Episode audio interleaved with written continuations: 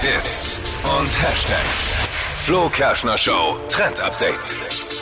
Das Netz ist voller Regenbogenflaggen und an jeder Ecke kann man die auch noch sehen, denn wir sind gerade mitten im Pride, Pride Month. Month. Richtig cool. Da geht es um die LGBTQ Plus Community. Die soll mal wieder richtig gefeiert werden. Ja, wichtig. Und ähm, viele Modemarken, die machen da jetzt auch mit und möchten da ein Statement setzen.